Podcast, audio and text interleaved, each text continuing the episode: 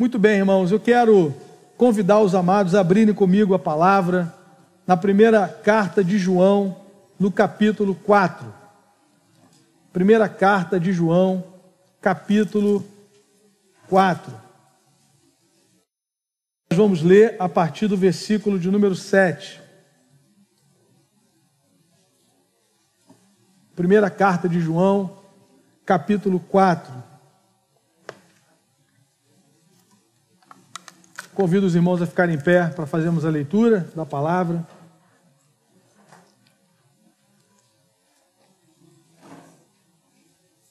A palavra do Senhor diz assim: Amados, amemo-nos uns aos outros, porque o amor procede de Deus. E todo aquele que ama é nascido de Deus e conhece a Deus. Aquele que não ama não conhece a Deus, pois Deus é amor. Nisto se manifestou o amor de Deus em nós, em haver Deus enviado o seu Filho unigênito ao mundo, para vivermos por meio dele. Nisto consiste o amor, não em que nós tenhamos amado a Deus, mas em que ele nos amou e enviou o seu Filho como propiciação pelos nossos pecados. Amados, se Deus de tal maneira nos amou, devemos nós também amar uns aos outros. Ninguém jamais viu a Deus. Se amarmos uns aos outros, Deus permanece em nós e o seu amor é em nós aperfeiçoado. Nisto conhecemos que permanecemos nele e ele em nós, em que nos deu do seu Espírito.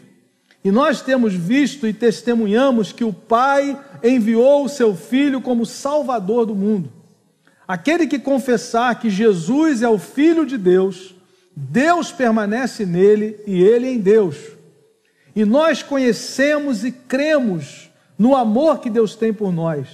Deus é amor, e aquele que permanece no amor permanece em Deus e Deus nele. Nisto é em nós aperfeiçoado o amor, para que no dia do juízo mantenhamos confiança, pois segundo ele é, também nós somos nesse mundo. No amor não existe medo, antes, o perfeito amor lança fora o medo. Ora, o medo produz tormento, logo, aquele que teme não é aperfeiçoado no amor. Nós amamos, porque ele nos amou primeiro.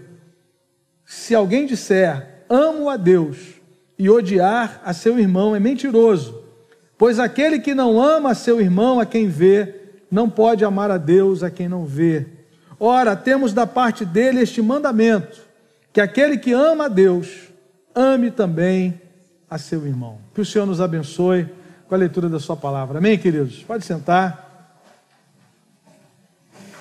Eu queria falar nessa manhã sobre a indivisível glória de Deus na nossa salvação. A palavra do Senhor nos diz que Deus não divide a sua glória. Indivisível é aquilo que não pode ser compartilhado, é aquilo que não pode ser dividido. E a palavra diz, num sentido mais amplo, que a glória de Deus não se divide com absolutamente ninguém e por nada. Isaías 42, no verso 8, nos diz isso, né? Que Ele é o Senhor e Ele não divide a sua glória. E por que é que Deus não divide a sua glória. Por que, que essa glória pertence somente a Deus? Aliás, Jesus nos ensinando a oração chamada dominical, né? A oração do Senhor. Ele diz: Teu é o reino, o poder e a glória para todos sempre. Por que é que Deus não divide a sua glória? Porque, amados irmãos, Ele é o soberano sobre todas as coisas. Ele é o criador do universo, é o criador de todas as coisas por isso ele merece toda a glória. O salmista, no Salmo 115, no versículo 3, ele diz: No céu está o nosso Deus e tudo faz como lhe agrada. E é interessante quando nós lemos esse salmo, o salmista faz essa declaração, fazendo um contraste entre o nosso Deus, o Deus Criador, o Deus soberano, e os ídolos das nações. Ele diz: Os ídolos das nações tem boca, mas não falam, tem olhos, mas não veem, tem ouvidos, mas não ouvem, sua, suas mãos não apalpam, som nenhum lhe sai da garganta, mas o nosso Deus é o Deus Todo-Poderoso. Por isso ele diz: Não a nós, Senhor, não a nós, mas ao teu nome da glória. Por isso, irmãos, em toda a Escritura nós vamos encontrar a soberania de Deus, nós vamos enxergar a soberania de Deus, do Gênesis ao Apocalipse, do início ao final da história. Há alguns momentos na história que isso fica evidente, por exemplo, quando Deus manifesta o seu poder lá no Egito, ele diz: Eu vou endurecer o coração de Faraó para que esse povo saiba quem é o Senhor, para que as nações saibam que eu sou Deus. Curiosamente, quando a gente lê a história de Raabe, a Bíblia diz em Josué capítulo 2 que ela cita a abertura do Mar Vermelho. Aqueles povos foram impactados por aquele tremendo feito do Deus soberano e se converteram a Deus ouviram sobre os grandes feitos, e quando ela acolhe os espias, ela diz: O nosso coração está derretido como água, nós tememos esse Deus, nós sabemos que esse Deus vai tomar toda essa terra, ele prometeu essa terra a vocês, por isso ele é o Deus de toda a terra.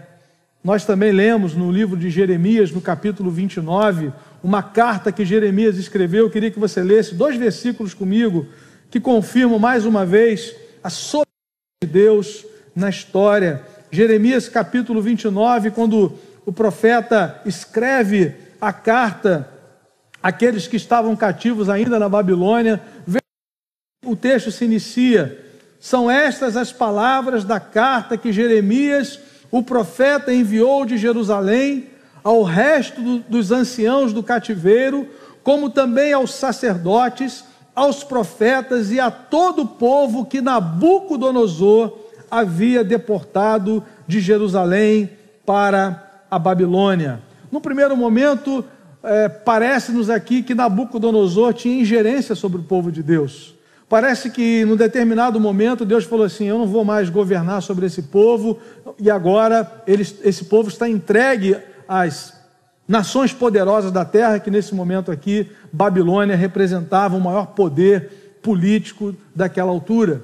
Mas olha o versículo 4.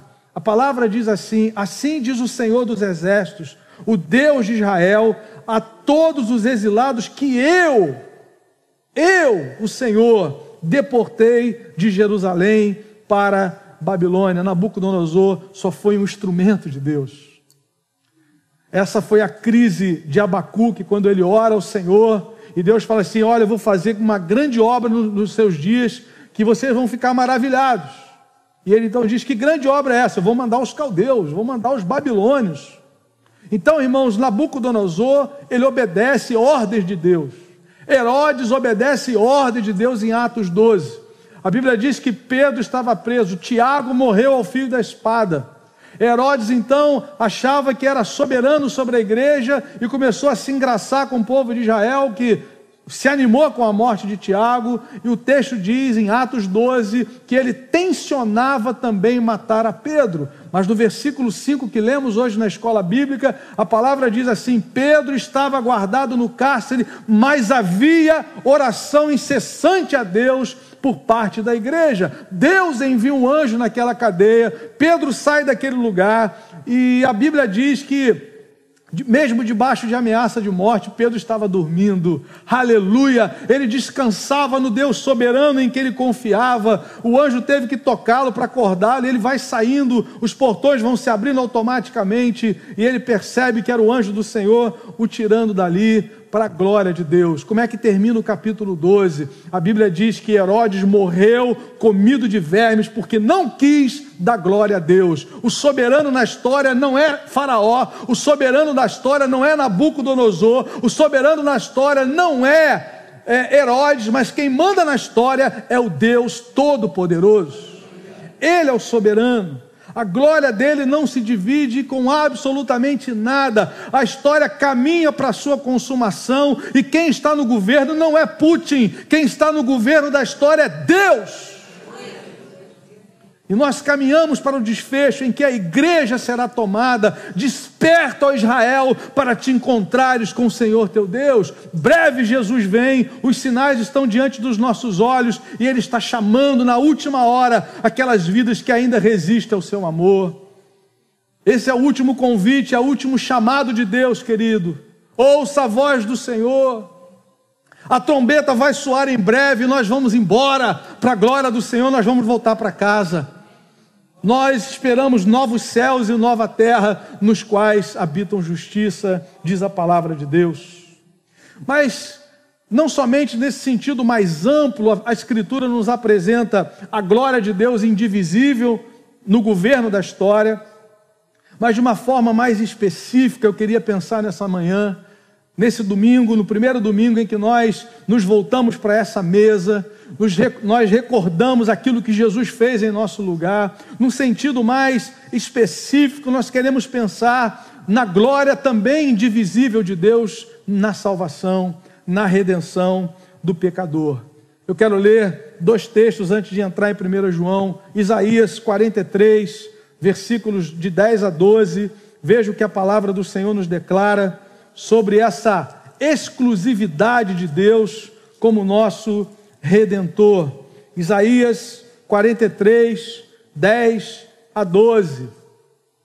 A palavra do Senhor nos diz assim: Vós sois as minhas testemunhas, diz o Senhor, o meu servo a quem escolhi, para que o saibais e me creais e entendais que sou eu mesmo, que antes de mim Deus nenhum se formou e depois de mim nenhum haverá. Eu, eu sou o Senhor, e fora de mim não há Salvador, diz o verso 11. No verso 12 a palavra diz: Eu anunciei salvação mas vejam, irmãos, ele não somente anunciou, ele não somente colocou na boca dos seus profetas, dos patriarcas, a palavra da redenção para ser proclamada a todas as nações, como também no Novo Testamento vemos na igreja, mas a palavra diz: Eu anunciei salvação, realizei-a e a fiz ouvir. Deus estranho não houve entre vós, pois vós sois as minhas testemunhas, diz o Senhor eu sou Deus. E é bom ler o verso 13 também. Ainda antes que houvesse dia, eu era, e nenhum há que possa livrar alguém das minhas mãos, agindo eu, quem impedirá? Aleluia! Louvado seja Deus, eu sou o Senhor e fora de mim não há Salvador. Eu tenho falado sobre as palavras-chave da cosmovisão cristã. A primeira é a criação, a segunda é a queda, mas depois nós temos a redenção e a consumação. Tudo isso está nas mãos de Deus desde a eternidade. Um outro texto que no Novo Testamento nos aponta para essa exclusividade de Deus na salvação, dessa glória que ele não divide com o homem, Atos capítulo 4, versículos 11 e 12. Pedro e João estão ali no contexto da cura daquele coxo e eles declaram Atos 4, 11 e 12. Este Jesus é pedra rejeitada por vós, os construtores. Pedro está se dirigindo à nação de Israel. Deus colocou uma pedra, uma pedra de esquina, uma pedra fundamental, mas eles rejeitaram essa pedra. E ele diz: a qual se tornou a pedra angular e não há salvação em nenhum outro, pois abaixo do céu não existe nenhum outro nome dado entre os homens pelo qual importa que sejamos salvos. Que nome é esse? O verso 11: Este Jesus, que é pedra angular. Então, amados, é nesse espírito, é nesse contexto da exclusividade de Deus na redenção que eu chamo a atenção dos irmãos para o texto de 1 João no capítulo de número 4. João nos deixa é, essa verdade evidenciada, clara, a respeito da glória de Deus, que não pode ser dividida na redenção. E eu quero destacar aqui quatro afirmações do apóstolo que nos deixam isso muito é, claros, né, que confirmam exatamente que a glória de Deus na redenção não se divide com o homem. Não é 50% homem e 50% Deus, 99,9% Deus e 1% homem. Não, a glória de Deus na salvação é só dele. Nessa manhã nós viemos aqui para adorar o Deus que nos salvou em Jesus Cristo e nós não temos nenhuma participação nisso. João vai dizer claramente aqui, nesse capítulo 4, primeira afirmação de João, que nos confirma a exclusividade da, da salvação, a indivisível glória de Deus na salvação, é que Deus manifestou o seu amor. Diz o versículo 9: Nisto se manifestou o amor de Deus em nós. O que é manifestar? Manifestar é tornar público, é expor, é revelar, é tornar-se visível, é descobrir-se. O Senhor decidiu tirar o véu, o Senhor decidiu vir ao nosso encontro. Na linguagem do próprio João no Evangelho, ele diz: O Verbo se fez carne e habitou entre nós palavra habitou ali, a mesma palavra para tabernáculo. Ele colocou a sua tenda entre nós, essa é a ideia. O Deus Todo-Poderoso envia o seu Filho amado para viver entre nós, ou seja, ele manifestou o seu amor. O versículo 9, na segunda parte, nos diz como é que isso aconteceu. Talvez na sua Bíblia tenha até um, dois pontinhos aí, né? Nisto se manifestou o amor de Deus em nós. Dois pontos. Como? Em haver Deus enviado o seu Filho unigênito ao mundo para vivermos por meio dele. Aleluia. A pergunta é: como é que Deus manifestou o seu amor? E João responde: Ele enviou o seu Filho. Ele enviou o seu bem mais precioso. Foi Deus quem enviou, foi Ele quem manifestou. Ah, irmãos, como nós gostaríamos que fosse o contrário, como a nossa arrogância, a nossa prepotência gostaria que fosse o contrário, de nós dizermos assim: nós fomos ao encontro de Deus, nós produzimos em Deus é, algo dentro dele, ativamos nele uma compaixão, uma misericórdia por causa do nosso proceder, por causa de, pelo fato de sermos bons maridos, bons pais, boas filhas, boas esposas. Mas a Escritura diz: Jesus falou assim: vós que sois maus, nós somos maus, a nossa natureza foi totalmente afetada pelo pecado, a essência do pecado é querermos viver como se nós não precisássemos de Deus. Vocês vão ser iguais a Deus, essa foi a mentira do Éden. Quem é que pode ser igual a Deus? Ele é o Deus único, ele é o Criador, ele é o soberano.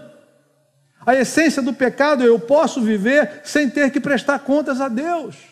É isso que a nossa carne deseja, esse é o espírito que há no mundo em que nós vivemos. Nós já nascemos nesse sistema que quer excluir, Deus do seu governo. Só a igreja que declara: venha o teu reino. O único povo na história, na face da terra, que declara: venha o teu reino, é a igreja de Jesus. Agora, isso aconteceu como, irmãos? Naturalmente, você dormiu pecador, no outro dia acordou salvo. Você teve um, um sono tão maravilhoso. Não, irmão, isso custou sangue. Isso custou a vida de Jesus. O apóstolo Paulo ele, ele fala uma, com uma ênfase muito grande. Eu não posso pregar é, sem falar disso. Quando ele diz assim: Ele nos libertou do império das trevas. Irmão, conversão não é brincadeira. Estava conversando com meu querido aqui, Pedro, falando um pouquinho sobre a, a decisão da mãe dele semana passada, as batalhas que já vieram, a luta que foi para chegar e a luta durante a semana. Sabe por quê, irmão? A conversão é tirar do império das trevas e trazer para o reino. Esse transporte só Jesus pode fazer. Isso não é obra de persuasão humana. Não, eu me converti porque o pastor lá falava bem, o evangelista. Não, querido, se o Espírito não operar na minha e na sua vida, a gente continua nas trevas. O primeiro passo foi de Deus, foi Ele quem manifestou o seu amor. Nós estamos aqui nessa manhã porque Ele veio ao nosso encontro. Louvado seja o nome do Senhor. A glória da, da salvação não é dividida com ninguém, é indivisível. João declara: Deus manifestou o seu amor. Ele enviou o seu filho. Ele entregou o seu bem mais precioso. Agora, irmãos, para que, ele fez isso? final do versículo 9, João diz: para vivermos por meio dele.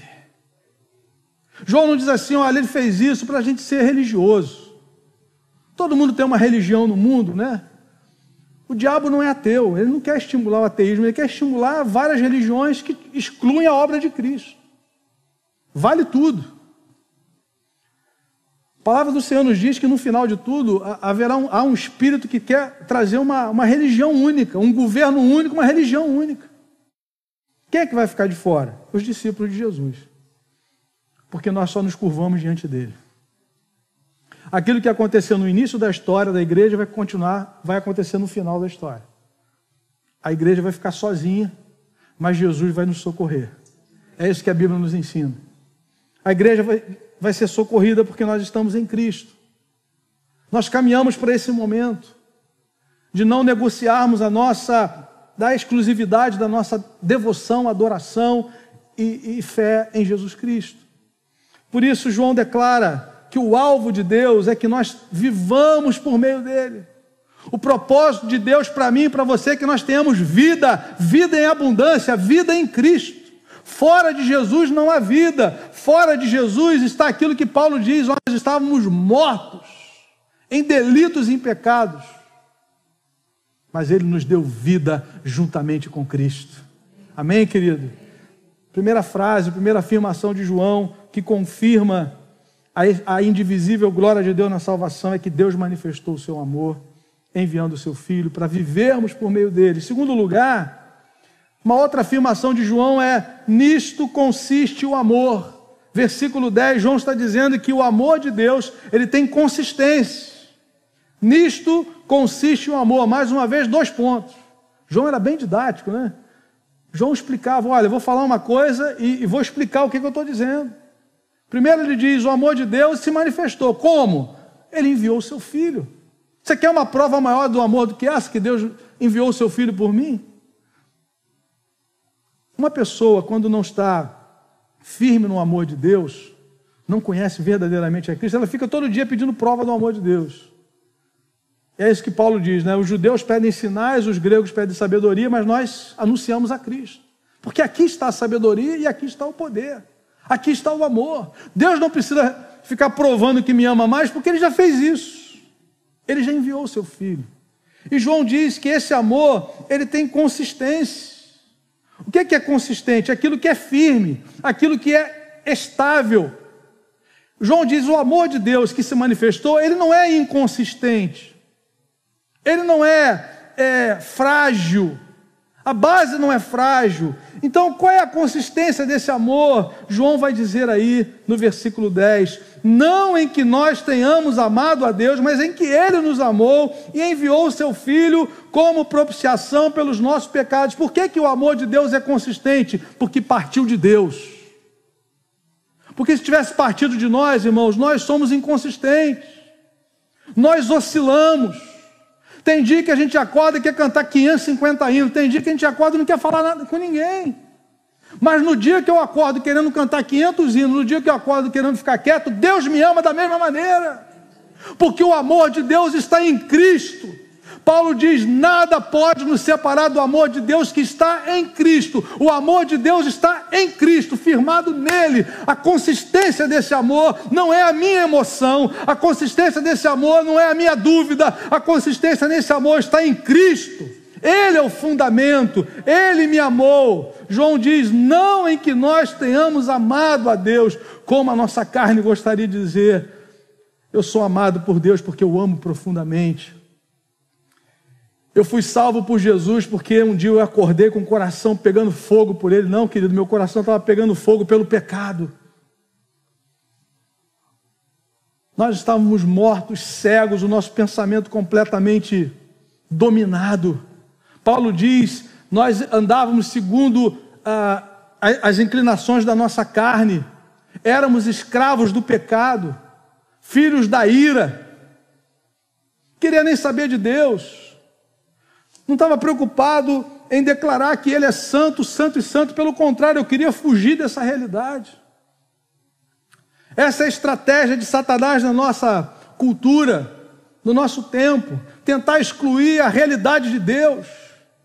A doutrina mais atacada na história é a doutrina da criação, o criacionismo. Porque se Deus não existe, eu não preciso prestar conta da minha vida a ninguém. Se Deus não me criou, eu não preciso prestar conta do meu corpo. Não é meu corpo, minhas regras. É o corpo pertence a Deus. Tudo que nós temos pertence ao Senhor. Ele é o Criador. E um dia nós vamos estar diante dele. Vamos prestar conta daquilo que fizemos com tudo aquilo que Ele nos deu. Por isso, irmãos, João declara a consistência desse amor. Ele enviou o seu filho. Mas veja, veja o detalhe, queridos. Ele enviou o seu filho. João avança no verso 10 e termina dizendo que ele enviou o seu filho como propiciação pelos nossos pecados. A coisa aqui é séria.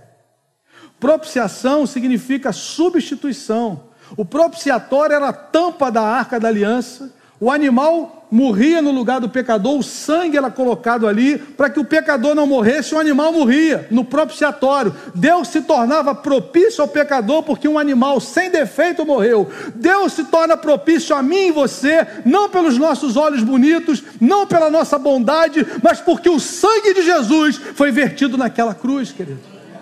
João diz: sabe em que consiste o amor de Deus? Ele entregou o seu filho para morrer em nosso lugar. Essa é a consistência, essa é a firmeza desse amor. Por que, que eu estou seguro? Porque Jesus pagou a minha dívida na cruz do Calvário.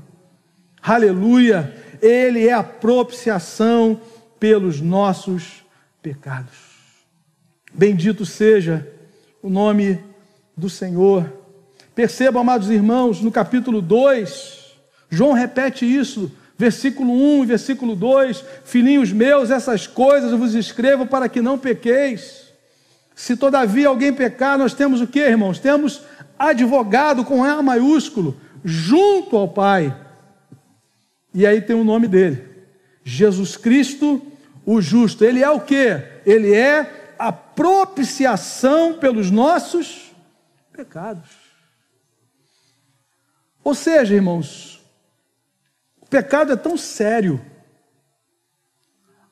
ou seja, a essência do pecado é tão séria, que é o homem querer viver como se Deus não existisse, tomar o lugar de Deus, que Deus teve que entregar o seu filho para nos curar dessa maior enfermidade que temos, para nos reconciliar com o Pai, porque em Adão nós rompemos com Deus.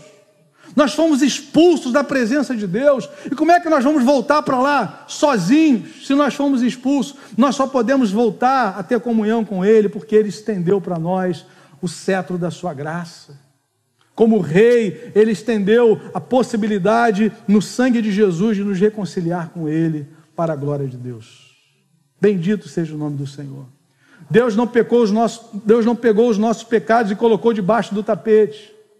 Deus pegou os nossos pecados e colocou sobre Jesus. O castigo que nos traz a paz estava sobre ele, e pelas suas pisaduras nós fomos sarados. Por isso, meu irmão, que esse amor é consistente.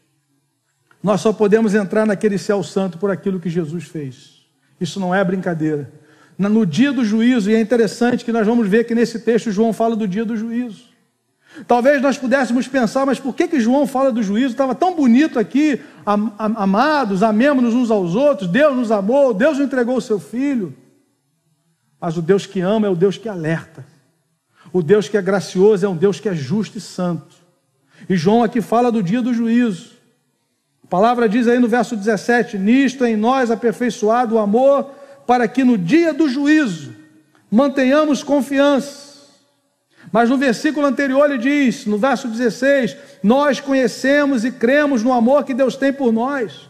Deus é amor, e aquele que permanece no amor permanece em Deus. E aí no 15 ele diz: Aquele que confessar que Jesus é o Filho de Deus, Deus permanece nele. Essas coisas estão interligadas. Como é que nós podemos comparecer diante de Deus no dia do juízo e sairmos vitoriosos? No versículo 15: Aquele que confessar que Jesus é o Filho de Deus, Deus permanece nele. Preste atenção nisso. No dia do juízo, se você não estiver debaixo do sangue de Jesus, você só vai ter você. Você vai chegar diante de Deus e falar: Senhor, eu posso morar nesse céu que é santo, santo, santo, onde não habita pecado, onde a, tua, a sua santidade transborda, onde não tem luz na cidade, porque a glória do Senhor ilumina a cidade. Eu posso entrar aí porque eu sou uma boa pessoa. É isso que a gente está dizendo. Se nós queremos passar dessa vida para a eternidade sem Jesus, isso é loucura. Louco! Esta noite te pedirão a tua alma e o que você tem preparado para quem será. É loucura. Ou nós estamos debaixo do sangue de Jesus, justificados e perdoados e reconciliados com Deus, ou nós vamos ter que prestar contas a Deus sozinhos. E aí, meu amado, não há quem entenda, não há quem busque a Deus, todos pecaram e estão destituídos da glória de Deus. Somente no sangue de Jesus a santidade de Deus é satisfeita e nós somos justificados, somos recebidos como filhos por aquilo que Jesus fez. Amém, queridos? Primeira afirmação de João, Deus manifestou o seu amor. A segunda, nisto consiste o amor. Terceira, o Pai enviou o seu Filho. Versículo 14. Mais uma vez, João confirmando nesse capítulo que a glória da salvação é só de Deus. Não pode ser dividida por ninguém, porque foi o Pai que enviou o seu Filho. E enviou o seu Filho como Salvador do mundo. E é interessante João dizer: e nós temos visto e testemunhamos que o Pai enviou o seu Filho como Salvador do mundo. João está dizendo: eu vi, eu tive o privilégio de contemplar essa manifestação do amor de Deus, da graça salvadora na história. Os meus olhos viram, eu vi e testemunhei dessa obra gloriosa e maravilhosa que Deus veio ao nosso encontro. A diferença do Evangelho para qualquer outra religião é que na religião é o homem que quer se religar a Deus. A palavra religião significa religar. Mas a lógica do Evangelho é a inversa: é Deus que vem ao nosso encontro. E João está dizendo aqui da sua é, experiência gloriosa na história. Ele diz: Olha, os meus olhos viram eu vi quando ele pisou esse planeta. Eu vi ele anunciando a sua graça, eu vi ele curando, eu vi ele morrendo, eu vi ele sendo sepultado, eu vi ressurreto, eu vi assunto aos céus. Louvado seja o nome do Senhor. O Pai enviou o seu filho. Ter visto e testemunhado de Cristo mudou completamente a vida de João. Os irmãos se lembram que ele era um pescador da Galiléia com todas as suas crises, com todas as suas demandas, com todos os seus preconceitos também. A palavra diz em Lucas capítulo 9 que ele vai é, estar lá em Samaria, Lucas 9, a partir do versículo 51. E os samaritanos não quiseram dar pousada para Jesus. E ele então diz: Senhor, se o senhor quiser, a gente vai fazer um churrasco aqui agora. A gente ora e o fogo vai descer. Né? João, o apóstolo do amor, João diz: Senhor, se o senhor quiser, no verso 54, ele está junto com Tiago: Senhor, queres que mandemos descer fogo do céu para os consumir? Os samaritanos. Ah, irmão, se Jesus desse qualquer sinalização, os samaritanos seriam queimados ali, né? Porque ele era um judeu. Eles tinham crise, eles tinham demandas, eles tinham é, inimizades. E aí Jesus diz: Vocês não sabem de que espírito são, verso 57. O filho do homem não veio para destruir as almas, mas para salvá-las. Mas quando chega em Atos capítulo 8, a palavra diz que o evangelho chegou lá em Samaria. Os, os, os apóstolos souberam disso e mandaram quem para lá, irmãos? Mandaram João. Atos capítulo 8, a partir do verso 14, Pedro e João chegam lá em Samaria. E o que é que eles fazem? A Bíblia diz que eles oraram, no verso 15, para que eles recebessem não o fogo do juízo, mas recebessem o Espírito Santo. Quando João diz aqui no capítulo 4 que ele viu e testemunhou que Deus enviou o seu filho para salvar, João está mostrando para nós a, a, maior experiência que nós podemos ter de visualizar o que é a transformação de uma vida.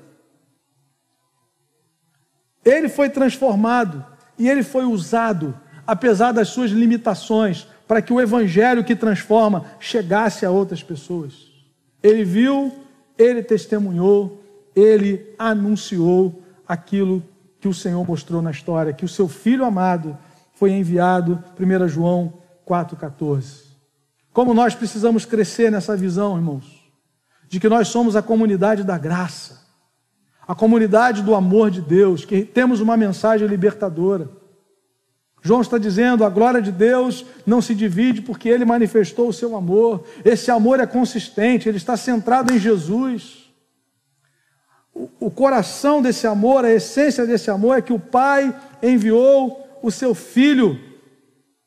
E por último, a última afirmação que eu destaquei aqui nesse texto é que ele nos deu do seu Espírito. No verso 13, João declara: Nisto conhecemos que permanecemos nele e ele em nós, em que nos deu do seu Espírito. A obra é completa, irmãos. Se não fosse a obra do Espírito, a obra de Jesus para nós seria somente uma informação histórica. Quantas pessoas, quando olham para a vida de Jesus, o reconhecem como Jesus histórico? E Paulo vai dizer aos Coríntios no capítulo 2 que quem faz a gente enxergar aquilo que nos é dado gratuitamente no Senhor é o Espírito. As coisas espirituais se discernem espiritualmente. Quantas pessoas já ouviram a mensagem do Evangelho que Deus salva o pecador em Jesus Cristo somente e ainda relutam e ainda resistem? Mas, amados irmãos, quando o Espírito Santo opera, é irresistível. Que coisa maravilhosa. João diz, depois de falar de todo esse amor que se manifestou, que é consistente, que não partiu de nós, mas que partiu de Deus, ele agora diz: Ele nos deu do seu Espírito. Por isso que nós conhecemos que permanecemos nele. Qual é a prova que eu e você permanecemos no Senhor e o Senhor permanece em nós? João diz: Nós temos o Espírito Santo. Nós fomos selados com o Espírito da promessa. É a marca de redenção, é a marca de propriedade de Deus.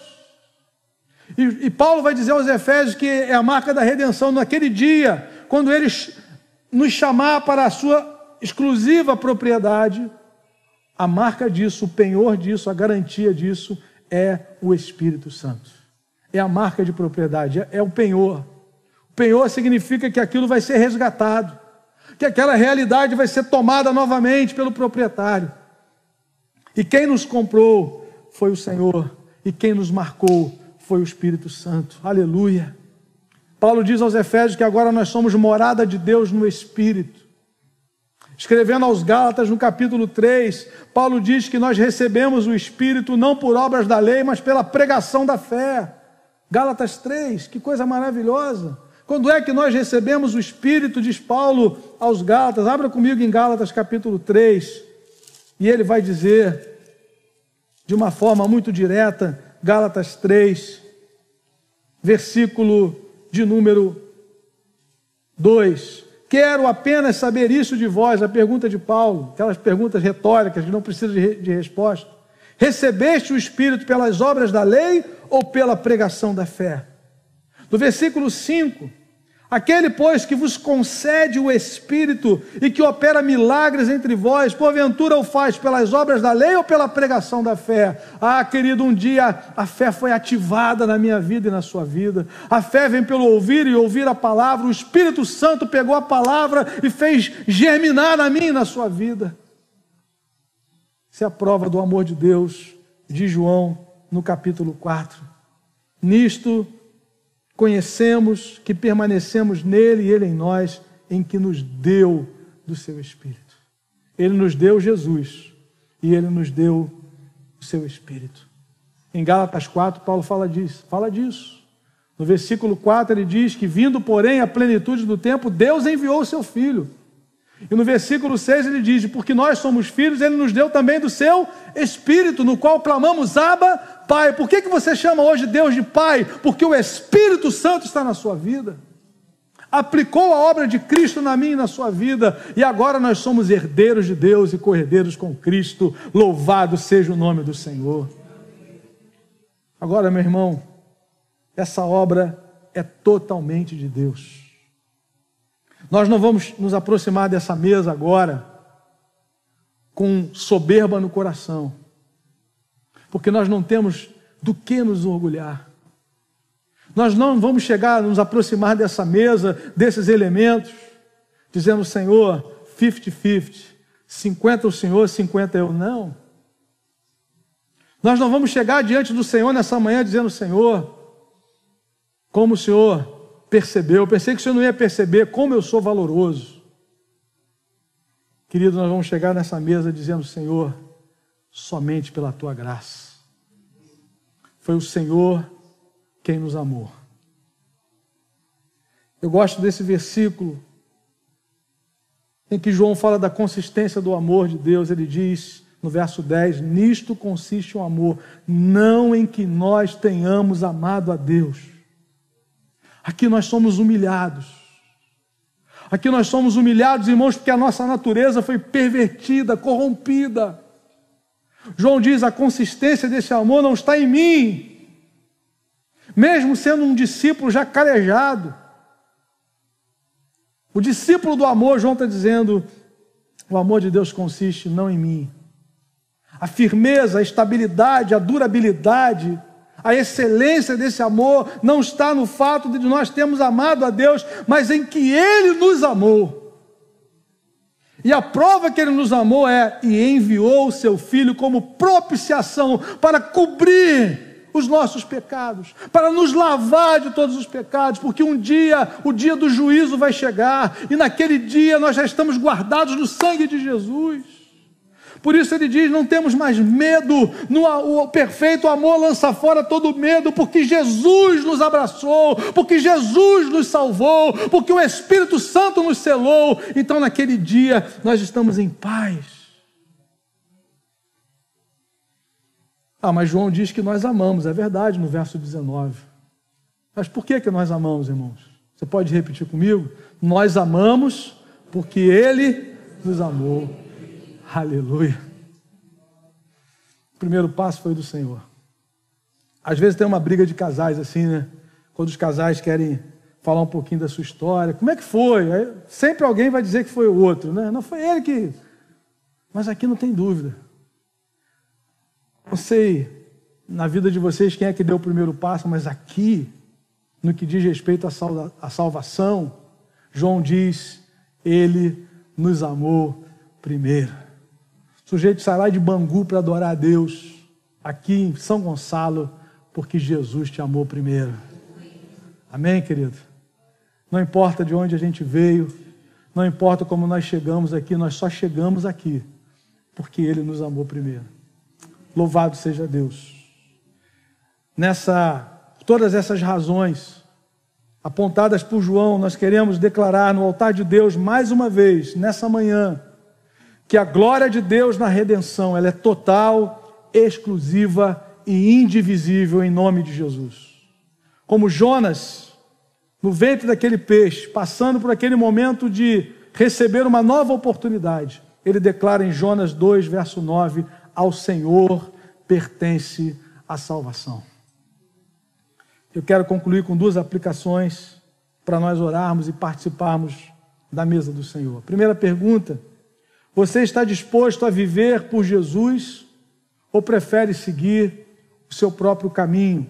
João diz no verso 9 que nisto se manifestou o amor de Deus em nós, em haver Deus enviado o seu Filho unigênito ao mundo para vivermos por meio dele.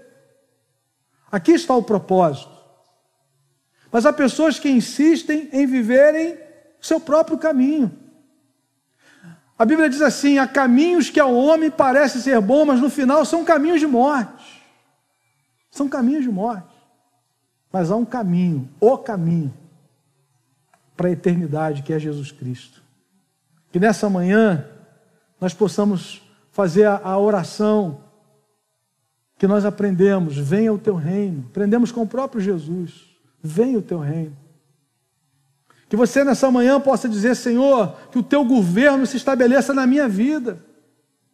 Que o teu governo se estabeleça na minha casa, na minha família, no meu relacionamento conjugal, na, minha, na criação dos meus filhos.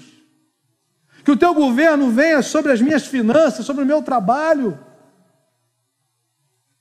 Porque há pessoas que querem a bênção de Deus, mas não querem o governo de Jesus.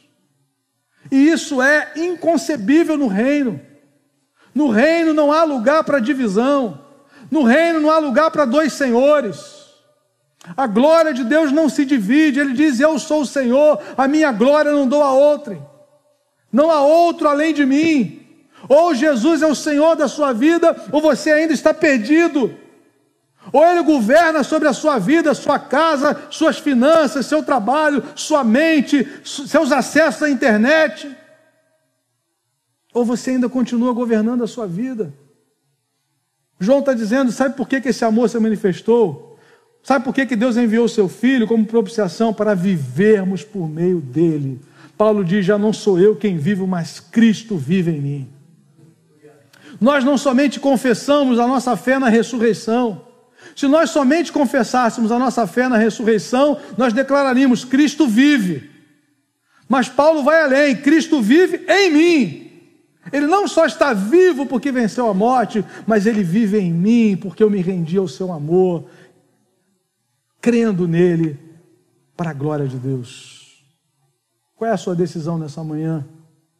Você tem vivido por meio dele ou você tem traçado o seu caminho?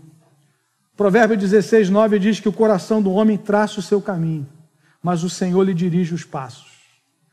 O homem é tão arrogante que ele quer traçar o caminho. O caminho é o todo. Mas a Bíblia diz que o Senhor dirige os passos. Um caminho é percorrido passo a passo.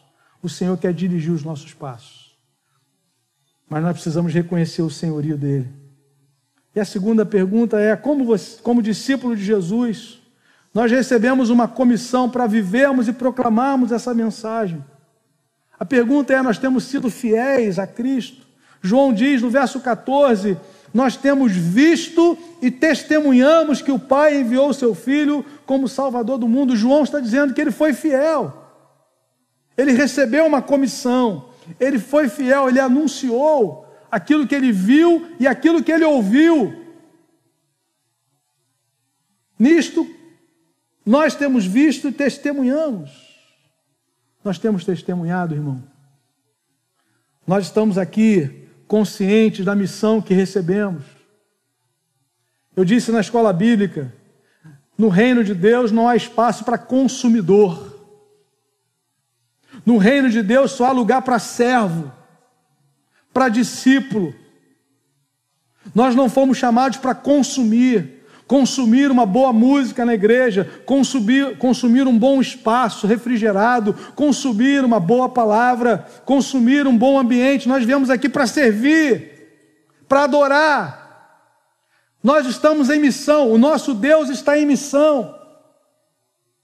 Se eu sou discípulo de Jesus, eu também estou em missão. Ele disse: Assim como o Pai me enviou, eu também vos envio. Nós somos uma igreja enviada, uma igreja apostólica nesse sentido. A palavra apóstolo significa enviado. Todo discípulo de Jesus foi enviado ao mundo. No passado, nós achávamos que nós tínhamos sido enviados para o templo toda nossa, todo o nosso serviço, todo o nosso trabalho, todo o nosso empenho se resumia aos nossos encontros. Esse é um tempo de renovo, esse tempo de encontro é para Deus tratar o nosso coração, mas nós estamos em missão no mundo.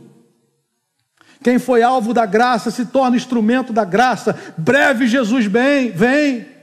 E há muitas vidas ainda cegas espiritualmente, precisam de libertação, e nós somos a comunidade da graça de Deus, a comunidade que recebeu o amor de Deus, que está firmada nesse amor que é consistente, que é eterno, que é maravilhoso. Com amor eterno eu te amei, com benignidade eu te atraí. Agora fala disso ao mundo, querido. Anuncia isso, profetiza isso, proclame isso. João está dizendo Nisto conhecemos, perdão, no verso 14, nós temos visto e testemunhamos que o Pai enviou seu Filho como Salvador do mundo. Você já, já, já o recebeu? Ele já é o seu Salvador, ele já é o seu Senhor, então você é uma testemunha dele. Vós sois minhas testemunhas, diz o Senhor. Vamos orar, querido. Curva sua cabeça, feche seus olhos. Estamos nos preparando para participarmos da mesa o último ato de adoração nesse culto. E eu repito, nós não vamos nos aproximar dessa mesa com nenhuma soberba no coração. Nós não vamos nos aproximar dessa mesa com nenhuma com nenhuma possibilidade de apresentarmos ao Senhor uma razão sequer que, que nos torne digno desse ato. Nós vamos nos aproximar dessa mesa quebrantados reconhecendo que nós amamos, porque Ele nos amou primeiro. A consistência do amor de Deus, João diz, não está no fato de nós termos amado a Deus, mas em que Ele nos amou e entregou o seu bem mais precioso, o seu Filho amado. Nós só podemos ser reconciliados com o Pai através da morte de Jesus. Vamos ficar em pé, vamos orar nesse momento, nos preparando para a ceia, nos preparando para essa mesa tão especial, que nos fala de uma obra que nós não podíamos fazer, irmãos que nos fala de, que nos aponta para uma obra que só Deus poderia realizar. E ele fez isso, entregando seu filho unigênito, seu filho único, perfeito, santo, sem pecado, que viveu perfeitamente, que morreu perfeitamente, que foi sepultado, mas que ressuscitou ao terceiro dia e nunca mais vai morrer. Está sentado à direita do Pai, intercedendo por nós e virá nos buscar para reinar para todo sempre. É nele que a nossa confiança está firmada. É a ele que nós fomos chamados a servir na história, para a glória de Deus. Amém? Vamos orar? Curva sua cabeça, feche seus olhos. Sua vida já está em Cristo. Jesus já é o teu Salvador. O texto nos falou do dia do juízo. No dia do juízo só é possível comparecermos diante de Deus e sairmos dali vitoriosos. Se o sangue de Jesus é a nossa propiciação, se Jesus é o nosso advogado, ele nos substituiu na cruz, ele morreu a nossa morte, para que nós não precisássemos morrer eternamente.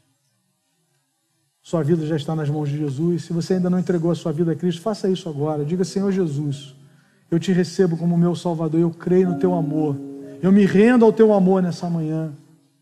Alguém nessa manhã que gostaria de dizer: Senhor, eu me entrego a Ti, eu quero te receber hoje como meu Salvador e meu Senhor. Se você está aqui, onde você está, está tomando essa decisão, erga uma de suas mãos, eu quero orar por você. Alguém nessa manhã que gostaria de dizer: Senhor Jesus, eu te recebo como meu Salvador e Senhor. Quero orar por você. Erga bem alto uma de suas mãos. Quero orar por você nessa hora, em nome de Jesus. Em nome de Jesus. Temos, irmãos. Deus e Pai. Obrigado pelo teu amor. Obrigado, Senhor, porque esse amor nos constrange. Nós vamos comer esse pão, nós vamos beber esse cálice constrangidos por esse amor, Senhor. Não somos dignos desse amor, não merecemos o teu favor, mas pela tua graça nós estamos aqui, Senhor. Teu servo declarou no passado: onde abundou o pecado, superabundou a graça. A graça foi mais longe. Obrigado, Senhor. O Senhor nos amou primeiro. O Senhor enviou o seu filho. O seu amor se manifestou. Não ficou às escondidas. Mas ele se manifestou. Aleluia. Ele veio habitar entre nós, cheio de graça e de verdade. Vimos a sua glória. Glória como do unigênito do Pai. Pai, obrigado pelos apóstolos que foram fiéis na transmissão dessa palavra não guardaram para eles, Senhor. João diz: Nós vimos e testemunhamos. Faz isso de nós, Senhor. Faz, uma, faz de nós uma comunidade que testemunha do poder de Jesus, que não se cala, que não se acovarda, que não se intimida, mas que, movida pelo Espírito, movida pelo amor de Deus, anuncia, proclama e testemunha de que Jesus Cristo é o Senhor, para a glória de Deus Pai. Prepara o nosso coração, Senhor para participarmos dessa mesa bendita, em nome de Jesus. Amém. Glória a Deus. Glória a Deus.